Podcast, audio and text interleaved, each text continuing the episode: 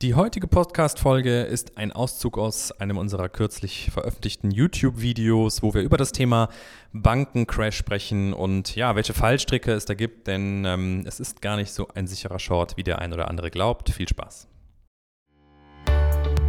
Willkommen zu einer neuen Episode von Trading Freaks. Hier bekommst du tägliche Trading-Tipps und das nötige Fachwissen für deinen Weg zum erfolgreichen Trader.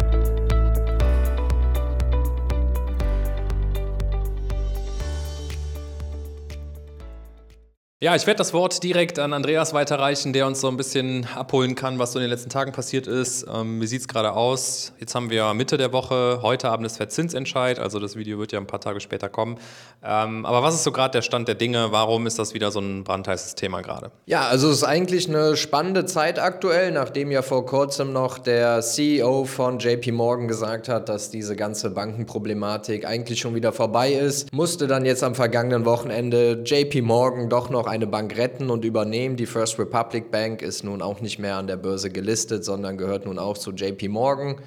Das Ganze hat ja schon so im März angefangen, Anfang März mit der Silicon Valley Bank, der Signature Bank, die kaputt gegangen sind. Wir hatten das große Thema Credit Suisse, wo es eben aufgrund der aktuellen Zinserhöhungen oder der letzten Zinserhöhungen hier Probleme im Anleihebestand und der Bewertung gibt.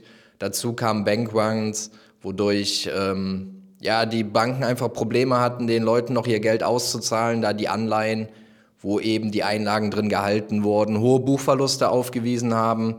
Und so hat es jetzt schon wieder die nächste Bank erwischt und man ist jetzt gespannt, was die Fed heute Abend machen wird. Bekämpft sie weiter die Inflation oder hat sie jetzt hier erstmal den Fokus drauf, die Banken zu retten und nicht noch eine weitere in die Krise zu stürzen? Jetzt wird es den einen oder anderen Trader von euch da draußen geben, der sagt, ja genau, Volatilität ist doch super für uns. Wir wollen Bankaktien shorten, weil wir glauben, dass das noch nicht das Ende der Fahnenstange ist und tiefere Kurse in den nächsten Wochen zu sehen sind. Zum einen muss das natürlich nicht so kommen, je nachdem, wie die Fed natürlich auch eingreift, Zinspolitik ändert etc. Was wir festgestellt haben, ist, dass wenn man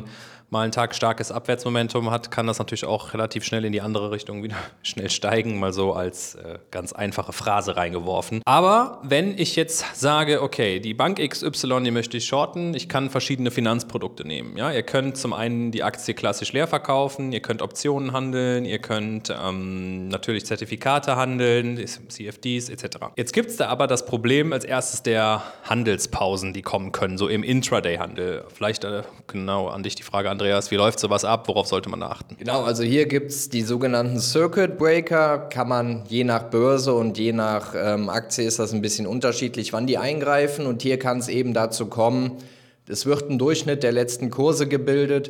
Und wenn der Kurs aktuell zu stark hiervon abweicht, wird ähm, eine Pause eingelegt in den Handel und die Aktie kann für mehrere Minuten nicht mehr gehandelt werden und es wird kein Kurs gestellt. Wenn man dann natürlich in der Aktie drin ist, ist es kein schönes Gefühl, weil man eben so oft auf den Kurs oder auf den Kauf- und Verkauf-Button klicken kann, wie man möchte und es passiert einfach nichts. Und der Nachteil ist, wenn der Handel wieder fortgesetzt wird, muss der nicht unbedingt da fortgesetzt werden, wo die Pause war, sondern es kann theoretisch einen riesen Gap geben und wir eröffnen 10, 20 Prozent ober- oder unterhalb des letzten Kurses was dann je nachdem, wie man positioniert ist, natürlich auch nicht schön ist. Genau, das hat man in den letzten Tagen ja auch gesehen. FRC, glaube ich, ja, oder genau. eine, genau, eine der Banken hat einen ähm, ja, volatilen Handelsstart und wenn dann eine entsprechende direkt, weiß ich nicht, prozentual 5 oder 10 Prozent nach unten geht, dann gibt es einen Stopp ja, auch wenn wir gerade 15.35 Uhr haben. Und wenn du 15.34 Uhr short gegangen bist, dann gibt es die ersten fünf Minuten Pause, 15.40 Uhr geht es weiter und es kann sein, dass du auf einmal einen riesen Gap up hast und ähm, direkt in finanzielle Probleme kommen kannst mit der Margin etc.